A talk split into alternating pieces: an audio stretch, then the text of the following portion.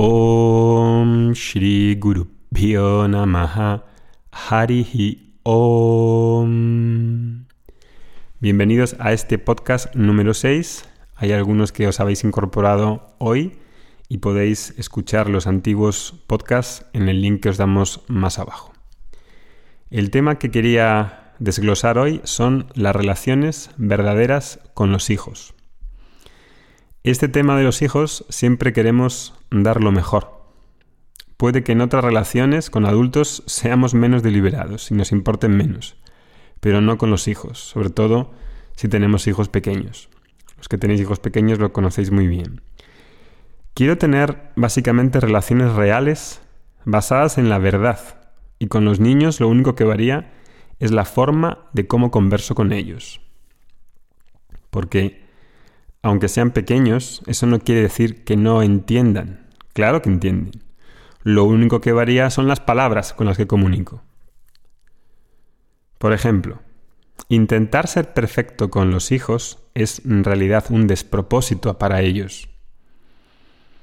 Si una madre no expresa y siente su rabia, el hijo no va a saber lidiar y expresar su rabia. El hijo precisa ver a la madre lidiar con la rabia para que él sepa qué hacer con ella. Si no es un problema, porque entonces no va a ser capaz de direccionar esa rabia para algo útil. No va a ser capaz de expresar una rabia sin victimizar a la persona. O peor, se va a quedar con la rabia dentro sin expresar. ¿Y cómo van a saber los demás mis límites si no expreso adecuadamente y proporcionalmente mi enfado? Parece que incluso a veces, eh, como padres, quisiéramos esconder algunos sentimientos. Y la realidad es que no hay sentimientos a esconder delante de los niños. Lo único que precisamos aquí es explicarles qué está sucediendo en nosotros mismos y mostrar nuestra humanidad. Y ser humano es tener emociones, tener sentimientos, errar, fallar, etc. Cuando el niño aprecia mi humanidad, queda más sano y queda más inteligente. Incluso si no expreso un sentimiento y lo oculto, me hago una víctima de él, porque él sabe que debe haber alguna, alguna cosa que está aconteciendo y que, está, que estoy escondiendo. Y ahí incluso puedo ser manipulado. Pero todavía hay más emociones que pretendemos esconder. Por ejemplo, la envidia. ¿Quién se siente a gusto con la envidia?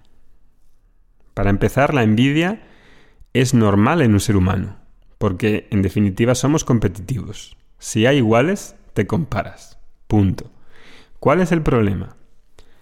El sentimiento de envidia es algo como mirado así para uno mismo como despreciable. Porque en realidad lo que sucede es que no quiero lidiar con la admiración que tengo a alguien, sea en su belleza, en sus conocimientos, en sus capacidades, en lo que sea. ¿Qué hay de malo en eso? La verdad es que en realidad la envidia es un elogio hacia la persona envidiada. Piénsalo. Te envidio porque yo querría eso que tienes, esas habilidades para mí. La persona envidiada entonces, que recibe ese elogio, es feliz. Si se lo dijese, si fuese capaz de expresarlo es en realidad un signo de admiración para esa persona. Así, si puedo expresar y transformar la envidia en un elogio hacia esa persona, en vez de una amenaza, en vez de quedármelo dentro, entonces reconozco mi humanidad, reconozco la función de las emociones. Si soy capaz de expresarlo delante de mis hijos sin ocultarlo, sea vulnerabilidad, sea envidia, sea la capacidad de errar, de envidiar, de amar, entonces soy honesto conmigo mismo. Y los hijos van a notar que hay ahí una honestidad y que conecto con la humanidad. Y conectar con mi humanidad es un paso fundamental para conectar conmigo mismo y no quedar desconectado. Nos vemos en el siguiente podcast del próximo jueves. Que tengáis un buen día. Hariom.